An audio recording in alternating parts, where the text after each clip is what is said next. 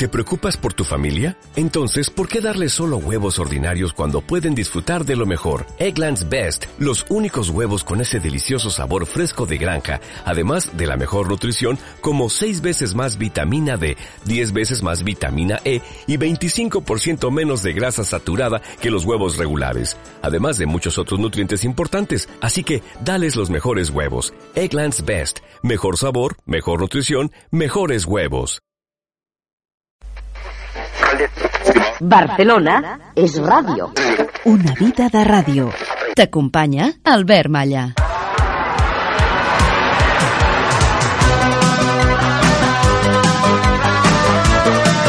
Molt benvinguts al capítol 118. Volem recordar-vos una vegada més que no us posem necessàriament ni els millors ni els pitjors programes. En moltes ocasions posem el poc que tenim. Recordem que abans no era gens fàcil gravar i conservar els programes de manera analògica, però si a tot això sumem eh, alguns trasllats, algun divorci i tots els anys transcorreguts, el que queda són com petits tresors per nosaltres que estem encantats de compartir amb tots vosaltres.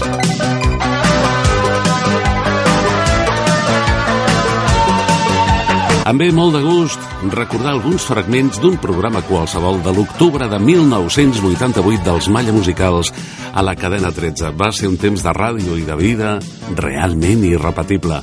Llavors, la cadena 13 estava a Diagonal 612, just davant dels estudis de Catalunya Ràdio de tota la vida, que en l'actualitat continuen allí. Us parlo des del maig del 2017. També al llarg de tots aquests anys, gairebé 30, he pogut comprovar que molta gent se'n recorda dels Malla Musicals i ho fa amb carinyo. Com a curiositat, no em consta que cap oient li tingui un carinyo especial a cap ràdio fórmula. Bé, segurament perquè és una ràdio freda, sense sentiments. Tot el contrari d'un programa que s'improvisava en directe cada tarda i que seguien més de 100.000 persones. A partir d'ara, la cadena 13 presenta els Malla Musicals.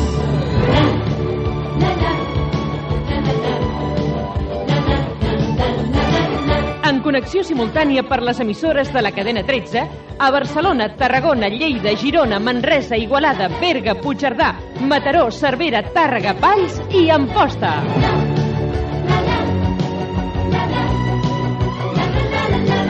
Els Malla Musicals.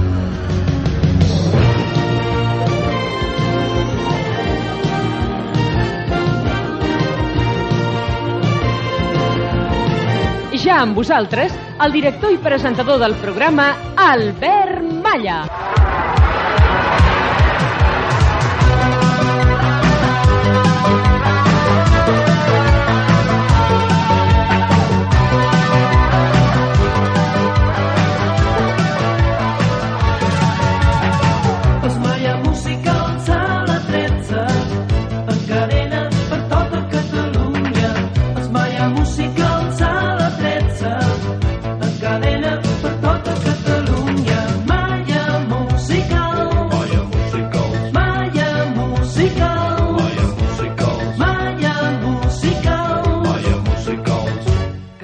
És una festa.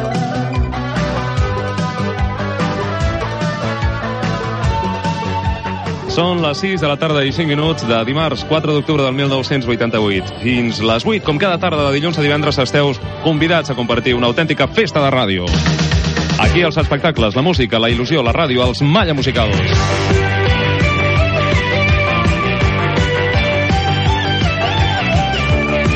Recorda que cada setmana confeccionem la llista d'èxits per votació popular més important del Principat. Si vols col·laborar, pots fer-ho per correu enviant la teva carta aquí a cadena 13, diagonal 612, Barcelona 08021. Tots els divendres, entre totes les cartes rebudes, sortegem el lot dels 50 discos de la llista d'èxits.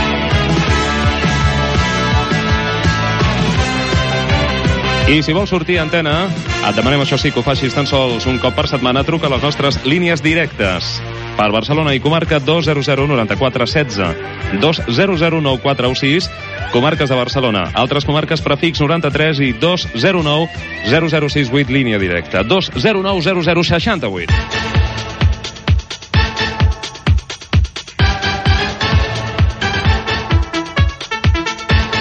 Atenció, amics, que pensava anar al concert de Deep Purple previst en principi per demà 5 d'octubre. S'ha anul·lat degut a que un dels seus components doncs, es troba malament, està una miqueta malalt i de moment s'ha anul·lat la gira per Espanya dels Deep Purple.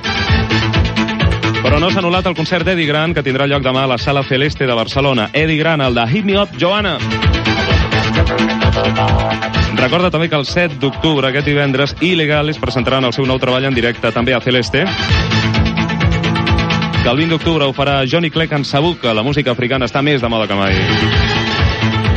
Que venen al ser Win and Fire a Barcelona el 23 d'octubre i els Simply Red estaran per tot Espanya i concretament a Barcelona i a Lleida. Barcelona 3 de novembre, Simply Red, a Lleida uns dies abans, el 28 d'octubre.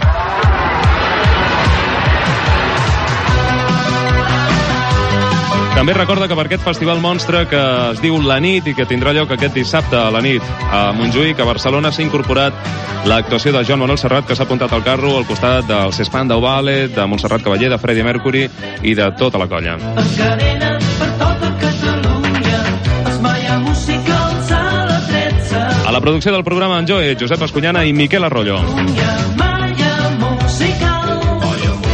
Salutacions de les nenes de la coordinació, la Imma i la Montse Benedicto. Al control central d'emissores, en Darius Domingo. Cada tarda és una festa. Una festa que controla tècnicament des de la realització tècnica del programa en Domènec Martí. El nostre responsable en els espectacles és Freddy Sala. Buscant la notícia a la nit, al golfo Mario en els cotis, Anna Noguera la xafardera. Els Maya Musicals a la 13. Albert Maya La salutació, com sempre, també dels nostres companys dels informatius de la 13 i la col·laboració superespecial de la Àngela Saxi Boom. Els Malla Musicals. Cadena 13. Les entrevistes.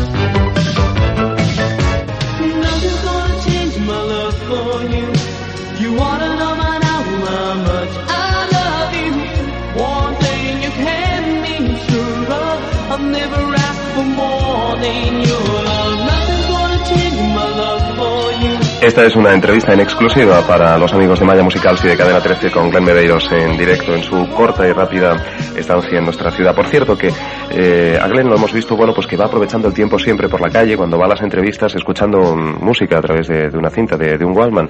Eh, me imagino que de esta forma no se pierde nada y que sigue estando pues al, al loro de, de todo, ¿no? Pero me gustaría saber exactamente qué escuchan sus cintas. Eh, ¿Se escucha el mismo para... para eh, examinarse una y otra vez sobre la grabación de su LP o escucha canciones de, de otros intérpretes? Well, they notice that you have always your Walkman on and you're always listening to music. What kind of music do you hear? It's your own LP that you want to hear it once, once again, or there are some other. What kind of music do you listen to normally? Well, when the sun goes up, sometimes the grass grows, and then I open the refrigerator. but when I start walking, you know, the tea doesn't open, so, you know. Um, I like listening to the, basically the, um, the people who really, um, the, the bigger people, um, people like, people that everybody knows, like Whitney Houston, uh, Lionel Richie. Uh, my favorite artist is Michael Jackson. Um, you know, uh, um, those artists, uh, Prince, I like Prince very much, and Terrence Trent D'Arby, I like. Um, I listen to all types of music. I never really lean to one type. If anything, I lean to love songs, in which I really enjoy singing, and I like singing songs that last forever, songs that touch your heart, and that's the songs that I enjoy singing the most, and the songs that I really uh, enjoy listening to, to the most. Bueno, le gustan los, los grandes artistas tipo eh, Whitney Houston, Lionel Richie, Prince. eh, su- dice que su favorito es Michael Jackson. Eh, de todos modos, para cantar él prefiere eh, baladas románticas porque dice que es la- las, las canciones que más entran en el corazón de la gente y las que más disfruta él cantando. Entonces es la- el tipo de música que más escucha, aunque no descarta nada. O sea, le gusta todo tipo de música, rock duro, mm, funky, todo, todo. Pero para cantar lo que más le gusta son canciones lentas y románticas.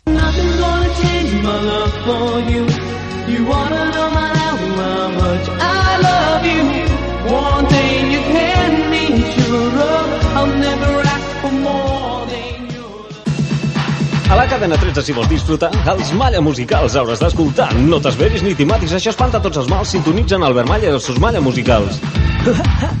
Els Malla Musicals, el programa de l'Albert Malla a la cadena 13.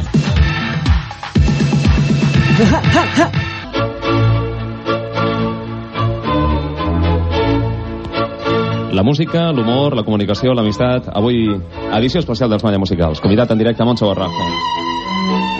Como dijo Groucho, Moncho, ¿se haría usted socio de un club que admita socios de sus características? Sí, porque seríamos dos. ¿Pasa de algo en esta vida? No, de casi nada. ¿Le quitaría en alguna circunstancia un caramelo a un niño? No, le da- he dado muchos. ¿Todo es política, Moncho? No, yo creo que es lo menos importante de la vida. ¿Qué aconsejaría a los que ya no sueñan? Uf, madre de Dios. Que pusieran la tele y se dieran cuenta la mierda que es no soñar. ¿Está satisfecho de la época que le ha tocado vivir? Sí, porque las otras no las conozco. ¿Siempre es mejor una buena cerveza que un vino mediocre? Yo creo que sí. ¿Cuál es la virtud que prefiere de un amigo? Amistad. ¿Por qué no me escoges una de las canciones de nuestra lista de esta semana? Hombre, el Bruce, Bruce Springsteen, que es, un, es el papá del rock, es el tío tronco ese bueno, ¿no? Bueno, pues vamos a escuchar precisament és el número 1, és el número 1 aquesta setmana de la nostra llista Blues Sprinting i després li demanarem al Moncho que, que escolleixi una de les cançons de la llista d'aquesta setmana dels 50 que li tingui més mania, la que odi més. De moment escoltem la que més li agrada. Bruce! You're all dressed up watching you for a while. Maybe you've been watching me too. So somebody ran out, left somebody's heart in a mess. Well, if you're looking for honey, I'm tougher than the rest. Some girls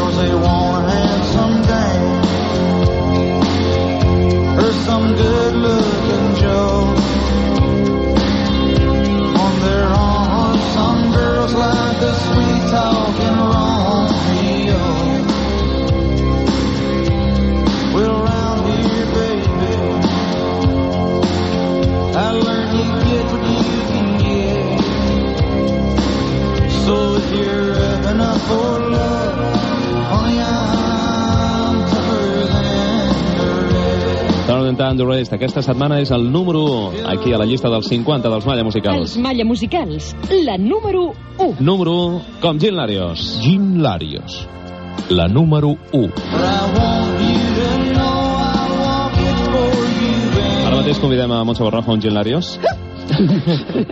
Digue'm un disco que no t'agradi gens d'aquí, que l'odis, que li tinguis mania. Va. Odio el suéltate el velo y el sujetada. Es, es como el espinete, pero...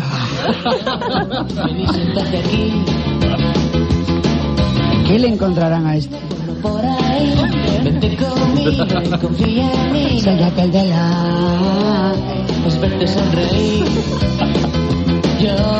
Yo te prometo que estás haciendo el amor con esto y no puedes. Y si luego te ponen lo de las toallas ya, cágate, tío.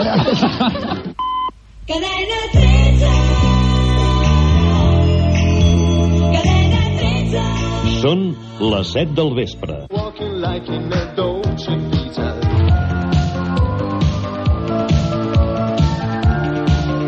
Els Malla Musicals.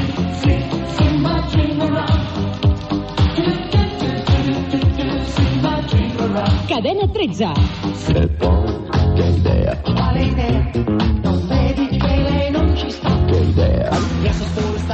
Gràcies per estar en connexió amb la 13. Bona tarda. Hola. Qui ets? Mari. Estàs contenta, Mari? Sí. Com has passat aquest cap de setmana? T'has mullat? No? Va ploure un fang fastigós a molts punts de Catalunya, eh? Va deixar els cotxes fet un desastre. Ara jo no feia. Ara, exacte, sí, deuen estar contents els senyors que s'hi dediquen a això, no? Sí. Truques des de Barcelona? No, des d'Igualada. Ah, des d'Igualada. Vam estar el dimarts a la nit a Igualada. Sí.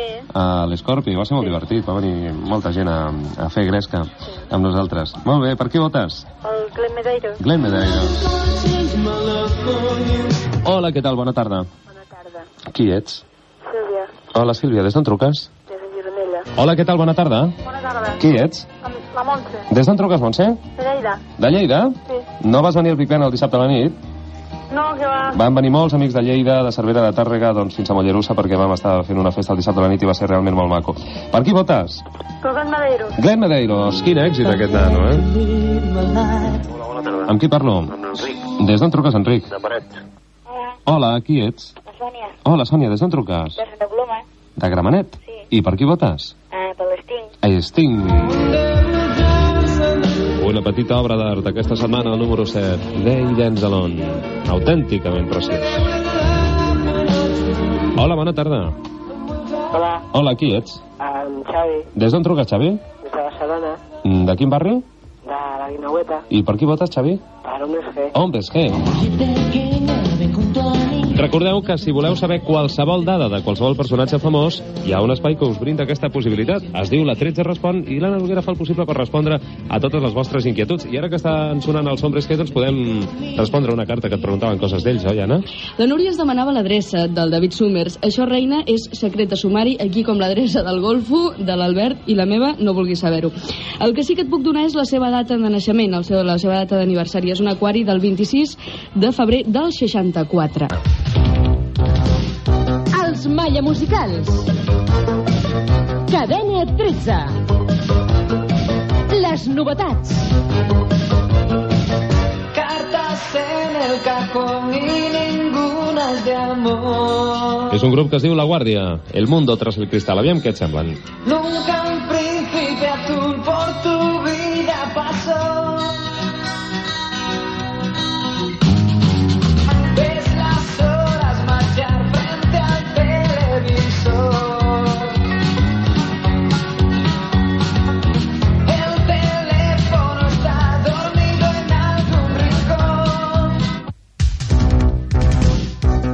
Malla Musicals. Cadena 13. Els Cotis.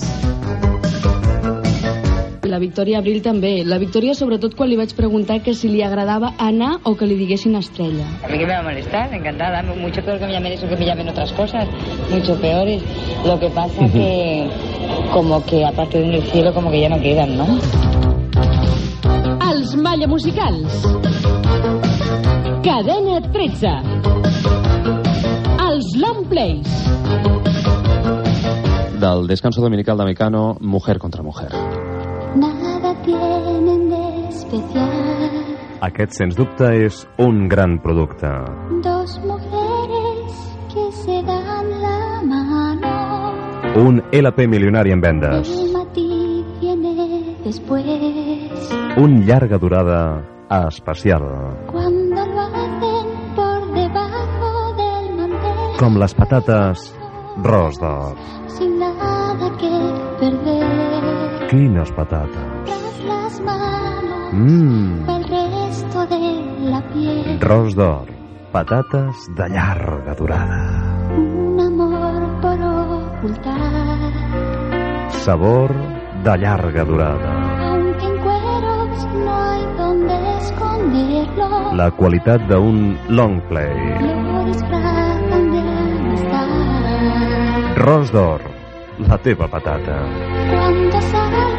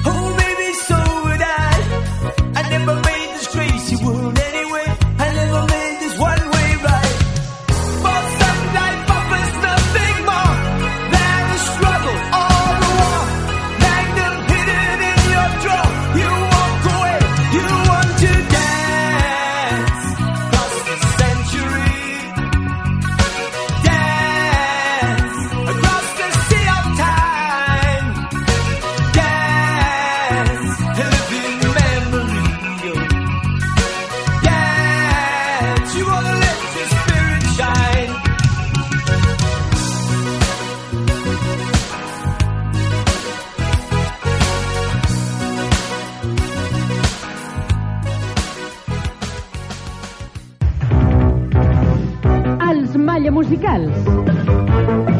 Cadena 13. Els concursos. Una de les coses que al principi de l'entrevista ens comentava Johnny Clegg és que fa poquet, concretament el 3 de setembre, a una ciutat europea va tenir lloc un congrés de les Nacions Unides on es va tractar del problema de l'apartheid. El que volem saber és mm, a quina ciutat europea es referia Johnny Clegg. Fa poquet, amb aquesta ciutat, eh, que és capital d'un estat, doncs es van reunir per parlar d'aquests temes la gent de les Nacions Unides. De quina ciutat estem parlant? Vinga, si ets el primer en dir-m'ho, et regalo l'LP de Johnny Clegg. 2 0 0 94 16 2 0 9 0 0 6 8.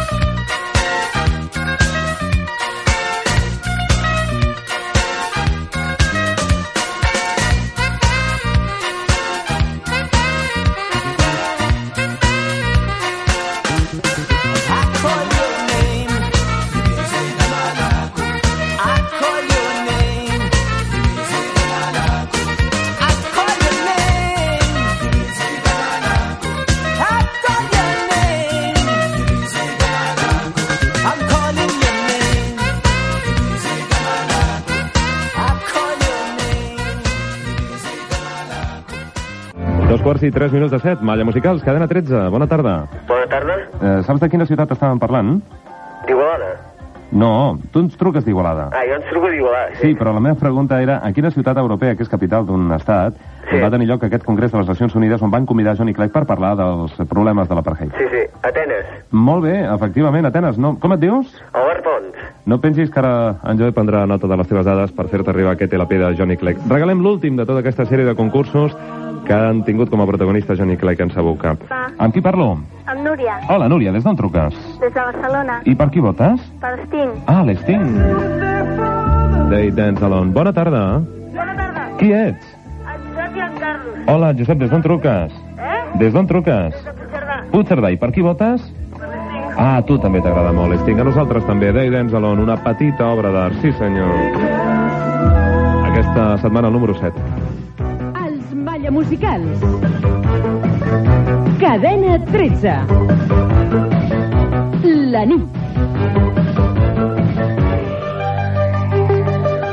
Abans d'ahir el túnel es va inaugurar, ja ho vam comentar diverses vegades.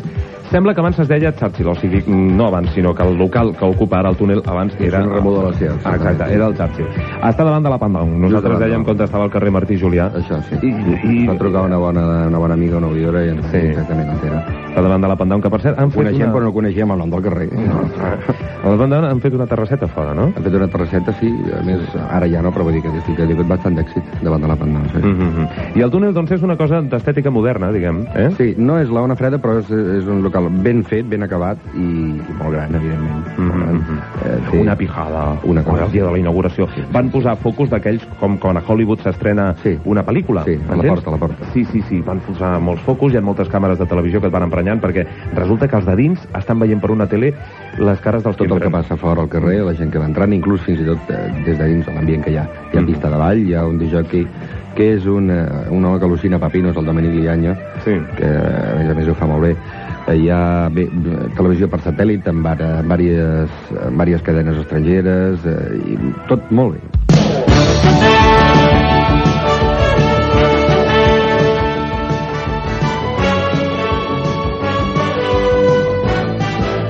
Els Malla Musicals.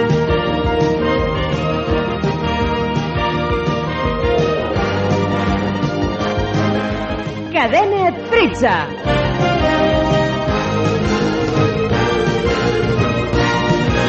Albert Malla.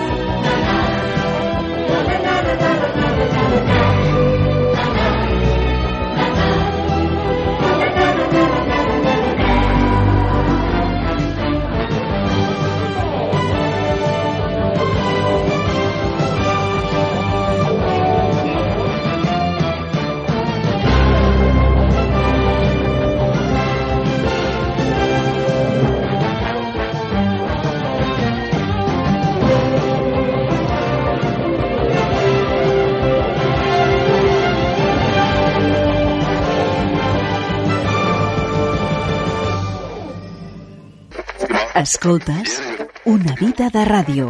Albert Malla. El gran, a l'irrepetible Pepe Rubianes li agradaven molt els Creedence. Clearwater Revival. Someone told me long ago there's a calm before the storm. I know El dia que feia un any que ens havia deixat, l'1 de març del 2010, el company Manel Fuentes, que per cert, sempre que me'l trobo em recorda que abans de dedicar-se a la ràdio m'escoltava cada dia en els Malla Musicals, va voler dedicar-li tot un programa del matí de Catalunya Ràdio a ell i des de casa seva, des de l'escenari de la sala gran del Teatre Capitol de Barcelona. have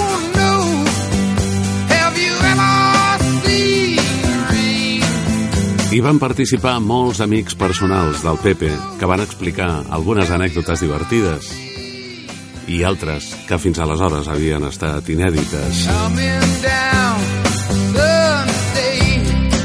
Us he de confessar que ara, mentre editava aquest programa de 4 hores de durada per fer un petit resum per vosaltres, m'he entristit molt. Ha estat una, una sensació estranya, tot i que per moments algunes coses m'han fet riure tant com si ell no se n'hagués anat mai. Catalunya Ràdio.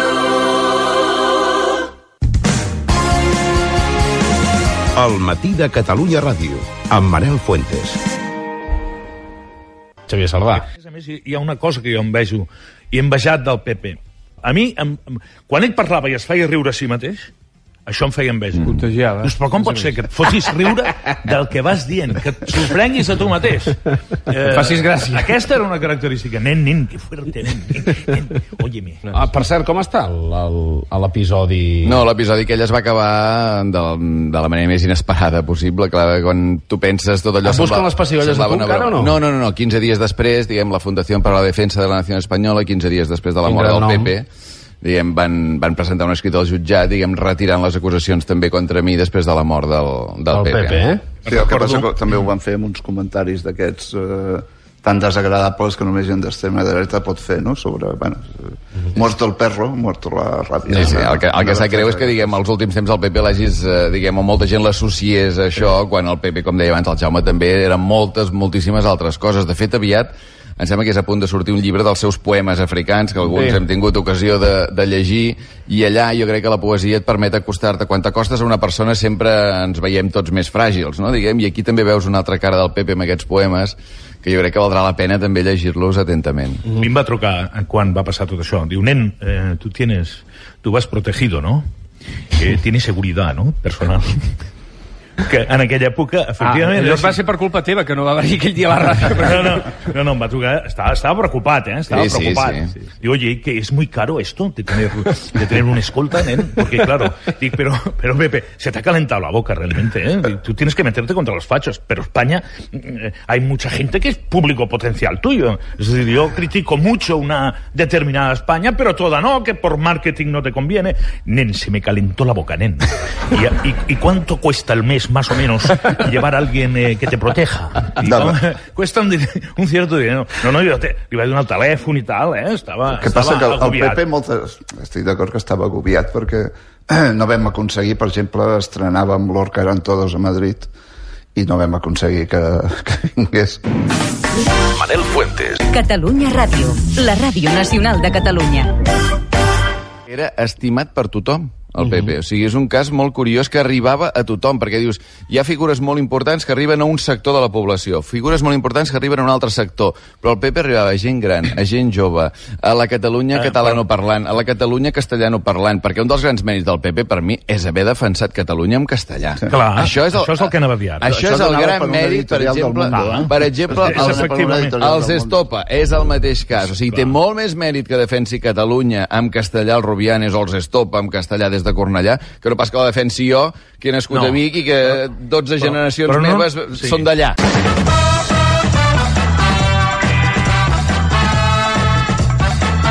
Mentre s'incorporen nous convidats a la sala Pepe Rubianes del Teatre Capitol i rebem amb un aplaudiment a Carles Flavià, al pare Manel, a Joan Gràcia i a Lucila Aguilera. Enric Lucena, bon dia. Bon dia de nou, Manel. A veure, els altres sons del dia. Avui ens hem volgut imaginar l'actualitat amb Pepe Rubianes. Eh, I, per tant, ens hem imaginat els nostres actors eh, diaris amb ell. Per exemple, Los Manolos de Cuatro, ja sabeu, una parella de periodistes que, els, que acostumen a parlar d'esports. Com hauria vist Pepe Rubianes a Los Manolos? Així.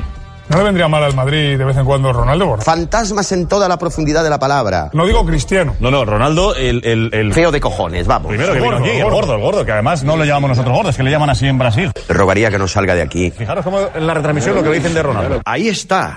Mire lo que hace el gordo, es tremendo, es tremendo. Que. Es que es tremendo, ¿eh? Él considera fundamental para tu espíritu sus observaciones y te las expondrá, te guste o no te guste. I, I també ens imaginem el Joan Uller, un home que fa versos cada dia aquí a Catalunya Ràdio. Ens hem imaginat com comentaria el Pepe uns versos del Joan Uller. Es fa enrere Mataró, Al poeta, no se'ls cauen els anells, al poeta que no le sale ni un verso. per prohibir els bordells llocs de prostitució. Al putero, señoras y señores. Jo te'n follo i tu cobres. El putero que hoy nos visita en exclusiva, coño, gracias. I he suspès llicències d'obres vinculades al sector. El govern d'Afganistan s'està cagant en l'OTAN. A cagar a la playa. I també Intereconomia. El Pepe Rubianes, mirant Intereconomia, podria haver dit eh, tot això i més, perquè divendres un escriptor va parlar sobre la dona i la democràcia. Es decir, se manipula a la mujer para conseguir el voto desde su ignorancia que se propone. Notarán la presencia del facha por el olor a mierda que despide desde la butaca. Se plantea la- per- permanentemente la falta de, de desarrollo intelectual de la mujer del pueblo. Si se va a mitad de la función, déjenlo que se vaya. Para conseguir el voto, y el, y el Partido Socialista consiguió 15 diputados en las últimas elecciones con el voto de la mujer. Que vuelva la mierda madre de donde no debió salir nunca. Venga, ya te puedes ir. I ja per acabar hem ajuntat a Pepe Rubianes amb un altre mestre, el Puyal, en un moment de la transmi d'aquest dissabte. Ja veureu. Estem picant, picant, picant, picant pedra, però Màlaga s'està defensant, defensant, defensant, i de moment tots plegats empatem, empatem, empatem. Es que ahora hacen muy espabilados. Quatre minuts de la segona part. Marcarem, marcarem, marcarem. Dios nos cría y el viento nos amontona. Jo diria tant de bo, tant de bo, tant de bo, tant de bo. ¿Qué quieres que te diga? Ja ho veuràs, ja ho veuràs, ja ho veuràs. Hay que hacer un poco la pelotilla. Gràcies, Enric. Fins després. Bon dia. També tinc una cosa que vull compartir amb vosaltres, si us ha passat o no us ha passat, perquè a mi m'ha passat durant aquest any. Jo el telèfon mòbil eh, em passa que no puc esborrar el número de telèfon del Pepe, diguem, no? Encara el tinc a l'agenda. I llavors un dia, que era el mes de juliol, estava terrible, tranquil·lament a la platja, em sona el telèfon, miro, miro la pantalla i posa Pepe Rubianes llamando. Sí, sí. I clar, jo la primera vegada em va fer un salt al cor, la segona vegada vaig pensar, hòstia, aquest tio de la manera que marxava de tot i de tothom és capaç d'haver marxat i estar-te tot... Nene, que estoy en Àfrica, ara, no? I vaig esperar tres vegades a, despenjar, després vaig despenjar i, evidentment, no era ell, germana. sinó que era la seva germana que utilitzava el seu telèfon per, per contactar amb algú. Us ha passat, Sí, això? sí, sí, sí, no, Però, però, eh, Estan dos un ensurt terrible. Eh? No, no. Tu ets jove. Hi ha un moment en el Gràcies. que... És veritat. Hi ha un moment en el que ja dius, borrem-los, perquè, és clar, a la que se n'acumulen uns quants, dius, més val anar-los traient. Amb una mica de fredor i una mica de decisió. Però és un moment fotut, És no? fotudíssim. Sí, sí. Senyor Flavià, molt bon dia. Bon dia. Eh, com ho ha viscut vostè? Com, com ha sigut aquest any sense el PP? Home, miri, és clar que es troba a faltar. Eh, ja tens una edat en què jo podria fer un equip de futbol de gent no tan important com el Pepe, però estimada, aquell mateix any es va, no puc oblidar l'amic Francisco Casabella, Premi Nadal, que Mhm. precisament el Pepe em va dir se ha muerto tu amigo, quan ell ja estava fotudet, vull dir que això es va animant. Mhm. I pues, eh, el Pepe el trobem a faltar tots. Fins i tot els fatxes. El, el Flavià també el, el coneix de, de fa una pila d'anys amb el PP. Tu tens idea del, del primer record? El primer record pues, segurament serà perquè jo eh, era amic que aquest està viu, el Cisa. Vamos, aquest matí estava viu. Sí. sí. I, I ho espero, desitjo, perquè és com si fos un altre nòvio que tenia. I llavors ell feia Antaviana i jo anava a buscar-lo al, al Teatre Romea amb la Vespa. Uh -huh. Quan es podia circular per Barcelona, imagini que anaves des del Teatre Romea fins al Celeste, passant per aquells carrerons amb la moto, baixant per la Rambla, bueno, fantàstic. Sense casc. I llavors, exactament. I llavors, eh, allà vaig conèixer el Pepe. Uh -huh. Amb la companyia, jo l'havia vist descarregar, no? que és una imatge descarregar, que era una companyia de Goll de Gom independent i cada un carregava i es feia el boig, però bueno, anava fent, anava fent. Es veu que era bromista ja vaig Això de, conèixer. de fer-se el boig li va tocar a vostè algunes vegades, perquè quan sortien a lligar crec que, el, que un dels trucs era que vostè es feia deixar-me boig del Rubianes, Bueno, no no? me'n recordo, bueno, me'n recordo, sí, perquè a vegades els records, la memòria em falla, però ell jo penso que sempre feia comèdia perquè es duria avorrir i la manera que es distreia més era sempre en qualsevol...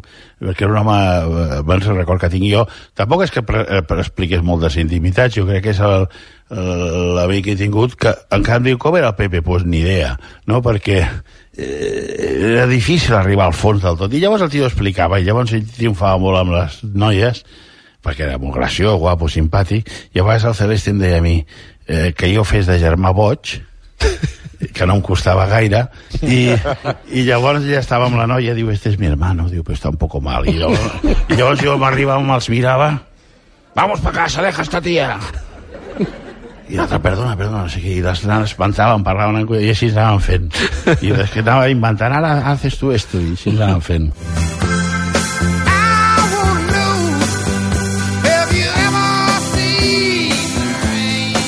Permeteu-me fer un parèntesi abans de continuar amb aquest resum d'un especial Pepe Rubianes que va realitzar Manel Fuentes per Catalunya Ràdio en directe des de la sala gran del Teatre Capitol que a partir d'aquell dia l'empresa Balanyà va decidir dir-li Sala Pepe Rubianes l'1 de març del 2010. Carles Flavià moria el 20 de març del 2016 de càncer, com el seu amic Pepe Rubianes, amb 70 anys.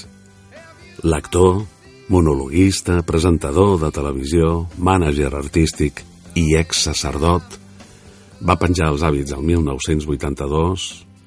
Llavors ja era un habitual de l'antiga sala Celeste del carrer Plateria. A la seva barra va forjar un vincle indestructible amb Jaume Sisa, Gato Pérez, Jordi Ferràs, la voz del Tròpico.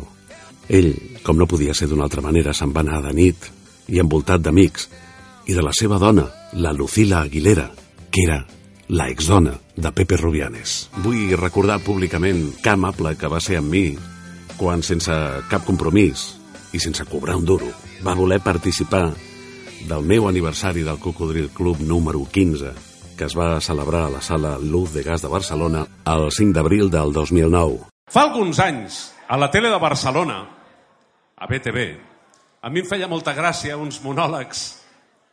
Vosaltres recordareu una cançó absolutament històrica d'en Jaume Sisa que es deia Qualsevol nit pot sortir el sol.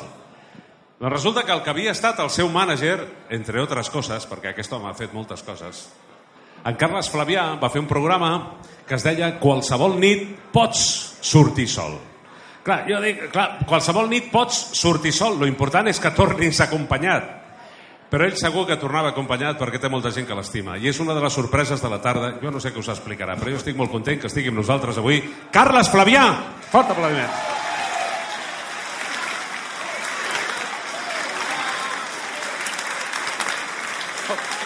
Ventura, ¿qué haces por aquí? Ya lo saben en casa que estás aquí. És que hi ha molta gent que s'escapa gràcies a l'Albert Malla. La gent, con tal de sortir de casa, és capaç de fer el que sigui. Bé, molt bones tardes. Miri, jo estic molt content que m'hagi agradat l'Albert Malla perquè eh, els vull comunicar que no hi ha cap classe de crisi, almenys per mi. A mi no paren de trucar-me per col·laborar. Cobrar, això és un altre tema. Perquè, escolti'm, el diner quina importància té quan hi ha l'amor i la felicitat, no? Perquè, miri, aquesta setmana em van convidar el dimarts per la, una inauguració d'un barco que va de Barcelona a Torres, que és Sardenya, allà a l'Alguer, que es parla català.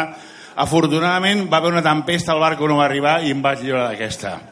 Després em va trucar de l'Ajuntament, no sé quina revista presentaven els déus de Barcelona, total una copa de cava, al final misèria. Però com era el tinent d'alcalde, dic, hòstia, si em fotrà una multa aquesta gent? Eh, I també vaig anar. Després vaig anar a fer jurat d'un concurs de monòlegs, total, perquè, perquè es pugi un altre tio que et foti el pa, no? que tindria que anar jo a exterminar la gent que vulgui pujar, no? I per fi dic, hòstia, que bé, mira, trobava a faltar alguna el diumenge. Dic, collons, a veure si estaré a casa fent la siesta com un desgraciat, no? Avorrint-me. I em truca el Malla i diu, hòstia, nano, doncs si m'has salvat el dia. Eh? Perquè, a veure, els que ja ens hem fent grandets, vostès, nosaltres som, em sembla, d'una d'una quinta similar i que no jo no m'allargaré perquè vostès estan aquí per ballar. Hi ha nens, allò complejo Peter Pan, que diu que no es volen fer grans, no? Volen ser nens. Després hi ha el grup de joves que també volen ser joves perpètuament del que formem part nosaltres, no? I mentre toquin els círex i allà estem nosaltres com a bojos. Nosaltres som d'una generació, el Franco, no? Que, escolti, és que vol, se li ha dit de tot, dictador, assassí, però jo amb la mà al cor els he dit una cosa. Jo en Franco, jo en Franco era més jove, home. I vostès també. Ah, escolti, jo me'n recordo que els diumenges a la tarda anava al Talvis, Romano DiCapri, ja hi havia ambient. I, si em permeten l'expressió, diu que a Barcelona no es follava. Collons, si no es follava. Almenys el diumenge per la tarda, no sé, i qui digui que no, que aixequi la mà, però jo crec que hi havia ambient, hi havia llocs, hi havia cas, es disfrutava de la vida, no per la cosa de la democràcia. Ara resulta que, escolti, anaves a copes, agafaves un cotxe i fe, no et feien ni bufar.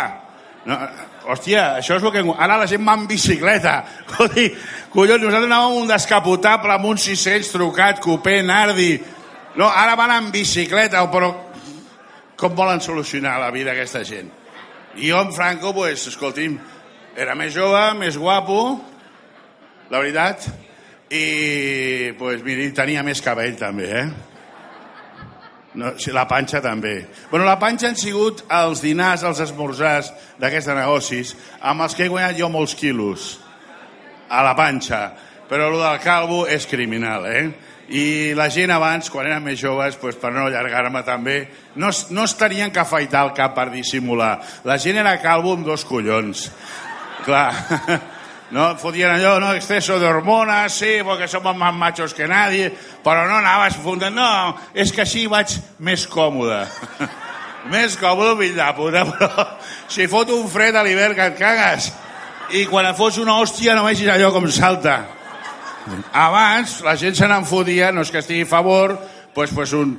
És, clar, eh, permeti'm l'apunt cultural, que ho deia Ortega i Gasset, que el llenguatge és criminal, perquè a la gent la defineixen pues, amb un tio coix, sec, manc, sort... O sigui, et defineixen no per les qualitats, sinó pels defectes, no? Coño, tal. Bueno, i, I ara ja no es porta això, abans se n'en fotien, tu, cojo, ven pa acá, tal, no? I baila... No, això s'ha acabat, eh? Ara la conya es reserva pels calbs. Eh, Flavià, vaya melena lleva, chato. Eh, lo que te ahorres en peines. I han obligat a la gent a haver-se d'afaitar i fotre aquest ridícul de masculinitat. En fi, jo no els vull entretenir més, només felicitar-los perquè estan aquí i recordin que estem patint un final d'etapa d'existència dur, en què no podem emborratxar-nos i conduir a la vegada, en què abans anàvem amb moto sense casco. Hòstia, si estem tots vius! Collons, on està promís? Diu, sí. Si jo tots els cops, sí. Esperi que no vinguin eh, els, els, els bois del Saura i la palmem aquí tot. Abans hi havia Guàrdia Civil i et, i et fotia una pallissa un tio fi, eh, qualificat. Ara te la foten amb estudis. Hòstia, per això feu carreres cabrons per pagar la gent. No cal estudiar tant per fotre una pallissa a un tio. No, és que és psicòlogo. Hòstia, psicòlogo, tu. No. No, no, no, no. Bé, doncs, eh, només era per dir això i abans també, és que l'altre dia va fer una enquesta un tio i diu el 40% de los accidentes mortales bebia alcohol, lo qual significa que és molt més perillós no beure alcohol perquè són el 60% dels accidents mortals. Bona tarda i moltes gràcies. Adéu-siau. Carles Flavià, un aplaudiment molt fort, sisplau. Moltes gràcies, Carles, moltes gràcies. Perquè això és una festa, i perquè hi hagi festa necessitàvem humor, l'humor àcid, l'humor actual de Carles Flavià. El matí de Catalunya Ràdio, amb Manel Fuentes. Lucila Aguilera, molt bon Hola, dia. hola. Estem molt contents de, de tenir-te aquí, perquè si parlàvem de, de vídues només n'hi ha una, diguéssim, del, de, del PP real, que això potser poca gent ho sap, però ha sigut un any eh, intens aquest sense Sí. el PP, eh? Eh, Sí, mucho. Mm. ¿Cómo lo has llevado? Pues mal. Ujú. Mal y bien, pero más mal que bien. ¿eh? Me acuerdo casi a diario de él, sí. El PP que, que et trucava sovint i que amb les coses importants te, te les havia de consultar, eh? Al- algunas, no. Però no, no totes, però, però, però quasi totes. Sí. Tu, tu quan el vas conèixer? Pues en el 72, 1972, Mhm. en Madrid. Mhm. Ujú. I com era el PP? Pues muy guapo. muy guapo, un poquito gordito estaba, pero guapo, guapo, muy... muy-. I molt combatiu? Sí, eso luego ya más, más cuando vinimos, a- porque entonces no podíamos casi combatir, Eh, todavía no se había muerto el enano. Y, y estábamos ahí así luchando, pero no, fue más en Barcelona, cuando ya fuimos a clase de marxismo-leninismo. Coño, no me miren que me corto. ¿eh? es que me siento como observado. Es que soy muy tímido, soy patológicamente tímido. Ya sé que algunos de ustedes no se lo creerán, ¿no? Pero se ve que esta enfermedad, esta malaltía, me viene desde la más tierna infancia. Eso lo descubrió un psicoanalista argentino que me estuvo tratando durante 19 años. Ahora le están tratando a él, ¿sabes? Que descubrió que el mal me venía del periodo de gestación. Hostia, qué fuerte, oye. ¿A dónde llega la ciencia, por Dios? Yo no recuerdo qué coño estaba gestando. Yo recuerdo que estaba en el seno de mi madre, de maravilla, nene, flotando en el líquido elemento, bien alimentado, sin trabajar. Transporte gratuito, me agarraba el cordón y vamos, mamá. Y acondicioné el espacio a mi manera, puse una estantería de fórmica, una mesa camilla con nule y pecera, un felpudo por si entraba alguien. Eh, la han cogido, ¿eh? Pero es que a veces la gente no lo coge. Oye, y un día me dicen que salga, digo, una mierda para vosotros. Vosotros aquí, anda que no hay sitio. Bueno, Recordàvem Pepe Rubianes des de la seva sala, la sala Pepe Rubianes al Teatre Capitol, amb un munt d'amics, amb el pare Manel, amb Joan Gràcia, amb Carles Flavià, amb Maria Rosales, amb Lucila Aguilera i amb Toni Soler. Molt bon dia, Toni. Bon dia, Manel, i El, companyia. el que el va fer més mediàtic en, en els Rubianes, el que va començar a fer més mediàtic va ser cosa teva. 9 hores d'entrevista. Bueno, ens vam fer mediàtics l'un a l'altre, en certa manera, perquè també va ser un, un, una, una fita molt important pel programa que fèiem en aquell moment, que era Mals de Tele, que Sí. també això ens va durar un cert relleu, però per en Pepe realment va ser un publireportatge impressionant, perquè 9 hores seguides d'ell parlant, eh, perquè va ser parlant i parlant. Jo me recordo que a les 5 o 6 del matí vaig pensar potser que li faci alguna pregunta. Crec que la primera va ser, n'estàs segur? Exactament, exactament. Estàs segur? Va ser la primera pregunta i ja aquí es va descapdallar un llarguíssim monòleg que va portar fins a les 8 del matí de l'endemà. Perquè en algun moment et vas plantejar fer un guió o seguir-lo? Perdona, hi havia, no, hi havia molt de guió, hi havia molts vídeos, vam anar a a Villa Garcia... Això sí, però dic a nivell de conversa. Ah, no, no, la conversa realment... És que jo, hi ha moments que vaig dormir, eh? Això no ho he explicat mai, eh, per confessar-ho ara, però hi ha moments que si algú veiés el vídeo, Sí? veuria que estic en un estat com de vigília, eh, dalt, i jo recordo de fer pling, ai, i, i havien passat 5 o 6 minuts, saps? Vull dir que... I ell seguia parlant, no cal dir-ho. I no és que dormís el que explicava, perquè tot era molt interessant, però jo no sóc una persona, jo soc una persona molt formal i això de passar una nit despert no... No, no ho he fet No mai en tens l'hàbit, no eh? mai més, Mhm. mai més. El que no sé si havia fet alguna vegada més al Pepe és posar-se un vestit, perquè era anti, antitrajes, diguéssim, però al Polònia li vau posar un. Sí, perquè ell va venir a fer un sketch en què ell encarnava el president de la Generalitat. Uh -huh. Uh, i intentàvem fantasejar com seria Catalunya si en Pepe fos president de la... Si un altre Pepe fos president de la Generalitat. Uh -huh. I uh, és que és que el d'ara es diu Pepe. I, i, uh, I aleshores, doncs, efectivament portava traje corbata i no li quedava malament. Sí. I la veritat és que ho va fer, va fer molt bé i vaig pensar, quina, quina llàstima. O sigui, hem tingut un gran comediant, però ens hem deixat perdre un gran polític. El trabajar, ya saben ustedes, con todo lo que el trabajo conlleva, el trabajo dignifica al hombre, el trabajo te honra, el trabajo te realiza, el trabajo te pule, te abrillanta, te da esplendor. Trabajo es la hostia, el trabajo hasta te pone cachondo, fíjate. Hay que ver lo cachonda que va la gente a trabajar a las 6, 7 y 8 de la mañana. Todo el mundo cantando y bailando por la calle. Vamos a trabajar, la la la la. ¿Dónde vais con esa marcha matinera? A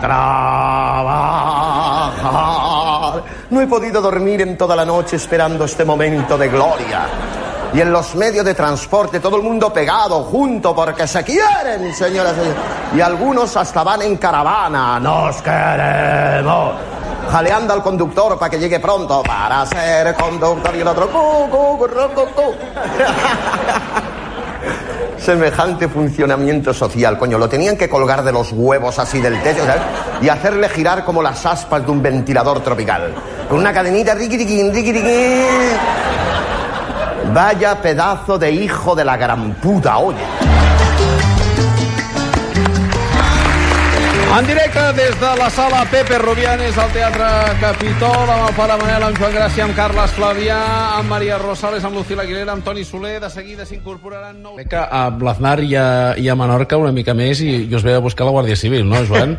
Bueno, en fi, els geos. Vull dir, era una època que l'Aznar estiuejava a, a, a Menorca i passava cada dia amb una menorquina per allà davant i un dia estàvem, estàvem dinant a casa, a casa amb el... Menorquina una barca, no? Sí, és una menorca, sí. Gràcies, Flavià. Que quede clar, eh? Sí, que. Doncs estàvem, estàvem dinant, bueno, estava després del dinar així, i, el, i a l'Aznar tornàvem a barco acompanyat de- d'una d'una barca de la Guàrdia Civil i rodejat al port de tot de geos, preparats per qualsevol cosa. I estàvem allà i de cop i volta ell dic, mira l'Aznar, hòstia l'Aznar, se'n va cap una mena de balconada, però que don molt a prop del port, Aznar, hijo de la gran puta, vete a veranear a Bagdad. Era l'època de la guerra i tot això. I ràpidament em sembla que va ser el Bozo Sí, sí, que sí. se'n va anar a aplacar-lo perquè va dir, però que és que aquí eh, dintre d'un I moment... els guàrdies civils, el, el que els deia els guàrdies sí, civils. Sí, exacte, i això digues. Ara els deia, no le protejáis, no le protejáis.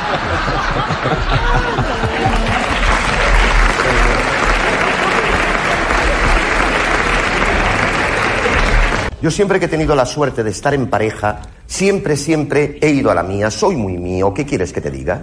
Yo, yo y yo, y yo y yo, y requete yo, y yo y yo y yo, y sí te quiero, pero más me quiero yo.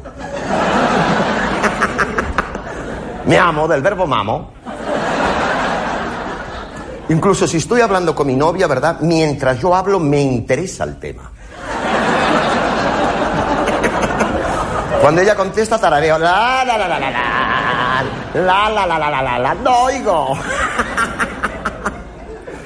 Sí, sí, cariño, si tienes alguna reclamación que hacer, házela a Dios que me ha hecho su imagen y semejanza. Pues se ve que en eso he salido a mi abuelo. Qué fuerte. Oye, mira cómo se heredan las cosas en la familia. Se ve que se heredan por los genes. De genes. Los genes. Se ve que mi abuelo cuando se casó, fíjate, se fue solo de viaje de novios. Porque los dos era caro, era caro. Y él dijo, bueno, ya me sacrifico, ya voy yo. Venga, ¿dónde hay que ir? A ver, darme planos y brújula. Fue a Mallorca, fue por 15 días, se quedó medio año. Le mandaba postales a mi abuela y que ver, Carmen, qué bonita es Mallorca. A ver si un día te anima. Pues yo igual, yo, yo y yo y requete yo. Y lo tomas o lo dejas. Me dejan. Como ellas van a la suya, me dejan. Incluso si voy a cenar con mi novia a un restaurante, ¿verdad? Y estamos ahí cenando tan ricamente, si ella se va al baño, yo me ceno lo de ella. O se mea o se cena, a mí que no me joda. O salimos a mear o salimos a cenar. Coño, pero que no juegue conmigo, hostia. Que no me cree ilusiones y después me las quite. En directe des de la sala Pepe Rubianes al Teatre Capitol. Hostia, me he quedado soltero, pero ¿qué me ha pasado, Dios mío, por favor? Con lo bien que se está en pareja, coño. Tú ves a la gente en pareja y los ves cojonudos, hombre. Los ves sanos, los ves realizados, los ves optimistas, los ves divertidos, carajo. Y cuantos más años llevan juntos, más se divierten, señoras y señores. Los que llevan uno, dos, cinco, diez, veinte, treinta años juntos, ves esa alegría que desprenden cuando pasean por las calles. Aquello es un jajaja permanente, ja, ja, ja, ja, ja. Cuanto más te conozco, me río más. Y deseándose a todas horas, te voy a comer el coño aquí mismo. Qué bonito, qué poema. Y los solteros ahí a la pajilla. Mamá, mamá, ¿qué es eso? Un soltero. No mires, hijo mío, que te puedes quedar ciego. A lo que he llegado a dejar ciegos a los críos. Miren esta mano, mira estos dedos que grandes, mira estos que pequeños. Claro, nene, todo el día dándolo. Me ha quedado una musculación atípica, brazo de tenista y mano de pelotari. En directe des de la sala Pepe Rubianes al Teatre Capitol. Ara mateix estem just a... También están los aficionados al fútbol. Hostia, la que lían aquí cuando gana el Barça, nene. Yo he cogido varias fuertes. Ahora hace tiempo que no vienen, todo hay que decirlo, ¿no? Cuidado, yo les aclaro antes de nada que el fútbol es un deporte que no me gusta, pero aunque no te guste te enteras de lo que pasa, porque no paran en todo el día con el puto fútbol, oye. Joder, pero ¿qué le han visto a eso? Después dicen que si la heroína y la cocaína, si eso es mil veces peor, coño, que va al cerebro y te lo seca de por vida, además no te enteras. Yo digo, no es normal a mí que no me jodan que 22 tíos como 22 Torres, los futbolistas, que tendrían que estar estudiando la mayoría de ellos, que son una pandilla de palurdos agresivos, han visto cómo hablan y encima lo sacan opinando en la tele. Que solo ven los niños y se quedan cruzados de por vida. ¿Qué? ¿Cómo ves el país? Hombre, patata, eta, arriba, cabete con fe, ta, ta, tabla, gala la capa, gala la lega. En el árbol del amor y sí, las miro, coquetonas por la calle, con sus ojos tan porteños y labios de embriador. Le acomodo el camuflaje de olvido. El matí de Catalunya Ràdio, amb Manel Fuentes. Aquell març del 2010, la Generalitat de Catalunya emetia avisos com aquest. Si no tens TDT, la teva tele té els dies comptats, perquè al març s'acaba la televisió analògica. No t'esperis més. Connecta't a la TDT. Informa't a www.tdt.cat o trucant al 012. Generalitat de Catalunya. Per la televisió digital, som-hi. I en el Cocodril Club, Pepe Rubianes va escollir aquestes tres cançons com les seves tres més especials. Quan feia preuniversitari vaig sentir una cançó de Credence que, que era Prot Mari que recordo un viatge que vam fer a Galícia amb un grup d'amics i venia la meva germana també i va, va ser en aquell viatge eh, vam anar de Barcelona a, a, hasta el meu poble, hasta Villa García d'Arosa amb un grup d'amics catalans. No havien estat mai a Galícia. Jo les parlava de Galícia com un paraíso i un, i vam fer aquest viatge que va ser escoltant aquella música aquesta va ser una miqueta la música del viatge no? I, i una sensació de llibertat i de vida i de, i de fo, eh? que van creuar Castella van creuar tot el, tot el, el nord del, del país no? anant a Euskadi també, a Santander eh, cony, i una sensació d'energia de, de, i de, y de vida eh, que esta cançó m'ha quedat de por vida, ¿no? M'ha quedado de por vida también com i encara avui, a vegades quan estàs un poco bajo i eso la poso i jo, va, me dono una trempera que te cagas.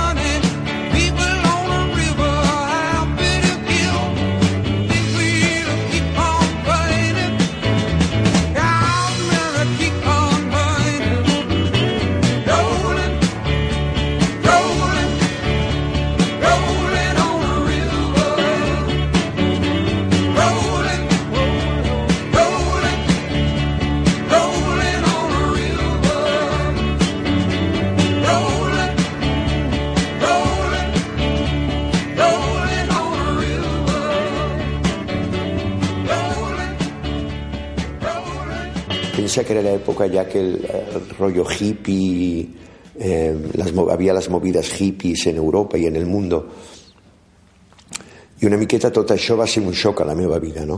I ja de seguida a la universitat ja vaig entrar en contacte amb grups que estaven eh, en contra del franquisme, que eren d'esquerres, el Partit Comunista, el, el PSUC, eh, gent de, de les alternàncies que havia en aquella època, políticas. També esto siempre me trae el, el recuerdo de, de un amigo, Fernando Finestres, que era compañero mío de clase, que montábamos fiestas en su casa, en casa am- dels amics i tal, i, i me'n recordo que ens agradava, ens la mateixa dona, no?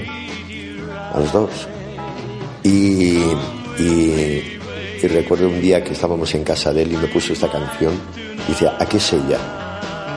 Y dice, sí. Y creo que ninguno de los dos se llevó el gato al agua.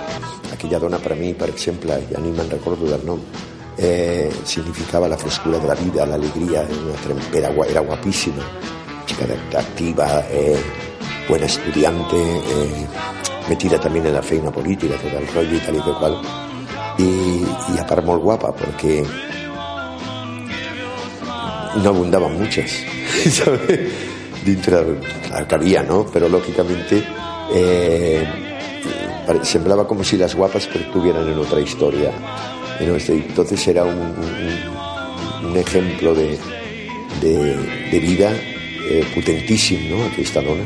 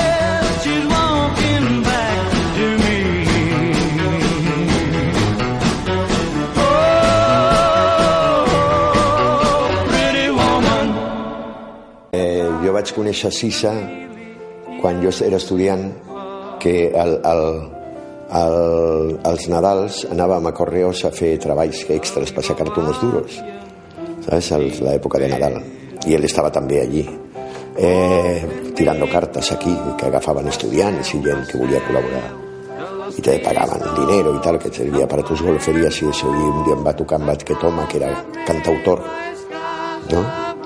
Y, y, que era la época el que había, creo que había fet la orgía o to, aquest disc y tal. Entonces, ¿quién me diría a mí que co- con el tiempo eh, marcaría mucho mi vida, ¿no? Y de sobte, pues, eh, un dia en el Celeste, en el desaparegut Celeste, ahí al carrer, al carrer allà baix, a, al costat de Santa Maria del Mar, eh, a un concert d'ell i, hòstia, i cantó esta canción que me quedé, me quedé de pasta de boniato, no? va encantar, hi havia un letrista, un poeta, un poeta acollonant.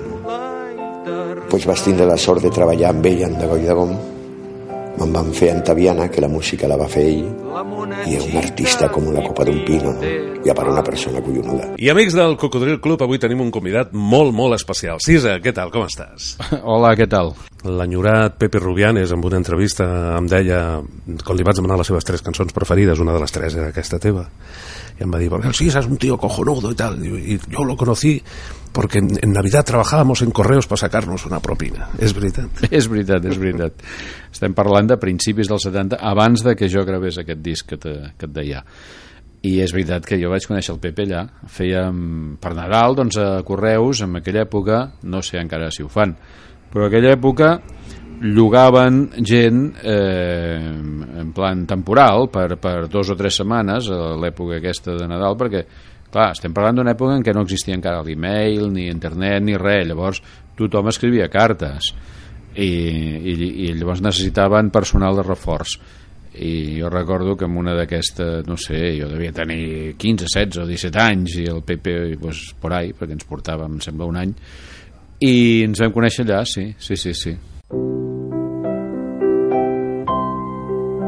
Fa una nit clara i tranquil·la hi ha la lluna que fa llum els convidats van arribant i van omplint tota la casa.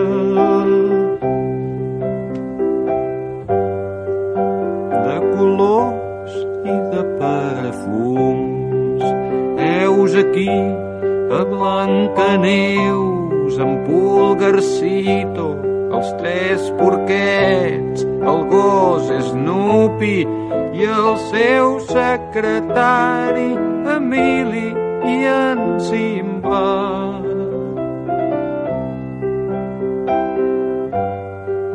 L'Alibaba i en Gulliver. Oh, benvinguts, passeu, passeu, de les tristors en farem fum. A casa meva és casa vostra, si és que hi ha cases d'algú. a l'acabar el segle, te'n recordes de tot allò que es deia, que canviaríem de segle, canviaríem de mil·lenni, i, i que s'aturaria el món perquè els ordinadors es tornarien bojos i podrien passar moltes coses, al final no va passar, no va passar res. Però amb la psicologia d'aquells moments, de finals del 1999, se'm va acudir preguntar-li a l'audiència del programa quines eren les seves millors cançons de tot el segle XX, del segle que acabàvem. I vaig quedar sorprès perquè vam rebre més de 10.000 enquestes. Més de 10.000 enquestes donaven un termòmetre bastant fiable del que podia agradar a la gent de Catalunya. Era una enquesta representativa. I entre aquestes 100 millors cançons de tot el segle, entre els Animals, Pink Floyd, Imagine de John Lennon, etc etc etc, qualsevol nit pot sortir el sol. I degut a aquesta repercussió, vaig dir, eh, jo he de regalar a tota la gent que ha participat, he de regalar alguna cosa. I vaig organitzar una festa buscant imatges d'aquestes 100 cançons i vaig fer un programa de ràdio adaptat a sessió de ball per tal de que els nostres oients poguessin escoltar les 100 cançons més votades, les poguessin ballar i mentrestant veiessin en pantalla la fotografia o el vídeo de, del, del, del cantant. No? I allà estava qualsevol nit pot sortir el sol. Jo m'imagino que la vida et va canviar. Hi ha un, un abans i un després d'aquesta cançó. Sí, va ser la cançó amb la que el disc amb el que vaig eh, tenir més, més reconeixement, més èxit i que em va permetre professionalitzar-me a partir d'aquest disc que va sortir l'any 75 vaig començar a viure de la música Poques setmanes abans del fet biològic, no? Perquè Sí, li, deia, li deien així, recordes? El hecho biológico, per no parlar de la paraula tabú. Va sortir a principis del 75. Això, que poc, poc abans. Mhm, Sí. I això, doncs, per mi és la can... el disc, més que el disc, més que la cançó és el disc, el disc, el LP que va sortir, que em va permetre començar a viure de la música. A partir d'aquell moment, doncs, eh, vaig començar a ser reconegut i, bueno, ja, diguéssim, van començar a venir contractes i, i em va canviar la vida, sí. Hola, Jaimito, y Doña Urraca, y en Carpanta, y Barba Azul, i Frankenstein, i l'home llop, i el conte Dràcula i Tarzan.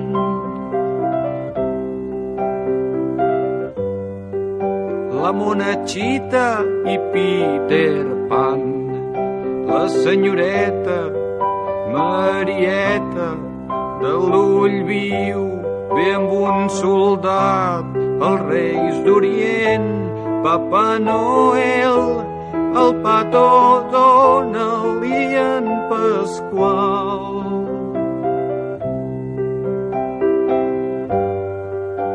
la Pepa Maca i Superman bona nit senyor King Kong senyor Asterix i en Taxi Key, Roberto Alcázar i Pedrin, l'home del sac i en Patufet.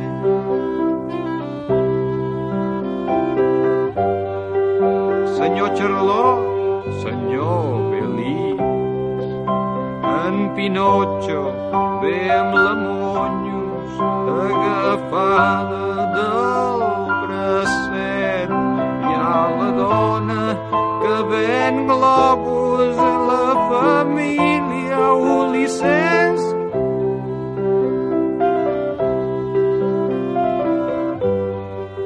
I el capitán Trueno en patinet.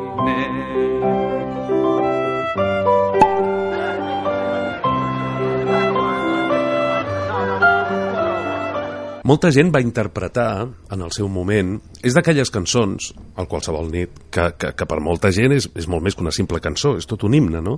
I molta gent va interpretar, en aquell moment que totes les cançons passaven censura i que els autors se les havien d'inventar per poder dir el que volien dir, però que, que, que, que, s'enterés tothom, menys els censors, no? En aquell moment molta gent va interpretar que tu volies dir qualsevol nit pot sortir el sol, qualsevol dia pot acabar la dictadura, no? Era aquesta la teva intenció? No, la meva intenció no, no he sapigut mai quina era. Per mi era una imatge eh, oberta a qualsevol interpretació i, i, i no, no tenia un significat concret i específic. Per tant, l'únic que et puc dir és que em vaig deixar portar per la, per la imatge, pel, pel vers, per, pel, pel so de les paraules, per tal com entraven dintre la melodia i dintre l'harmonia de la cançó i com sonaven, cantades i tal, però l'interpretació és una cosa que no... mm, M'ho han preguntat moltes vegades i mai he sapigut què dir. Sí, sí, jo recordo a més una, una obra de teatre que es va fer l'any 88 al Condal, va estar molt de temps, que es deia Dancing, que em sembla que estava feta per Degoll de Gom, si no recordo malament, i, i que era la història d'Espanya des, de, des de la Guerra Civil fins a l'actualitat, amb cançons ballades, hi havia molt poc diàleg, i el moment en què algú posa la ràdio i s'enteren de la notícia, el 20 de novembre del 75, sona aquella cançó. Sí, sí. I a les dotze van arribar la fada bona i Ventafocs, en Tom i Jerry, la bruixa Calixta, Bambi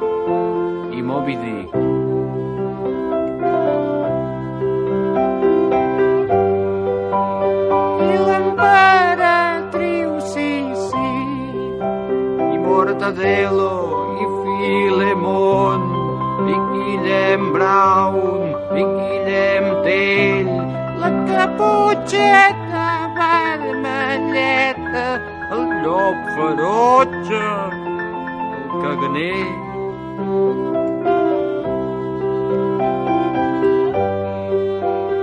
Cocolizo i en Popeye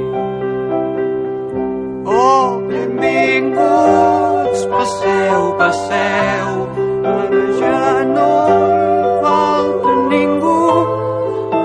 O potser sí, ja me n'adono que tan sols hi faltes tu. També pots venir si vols, t'esperem,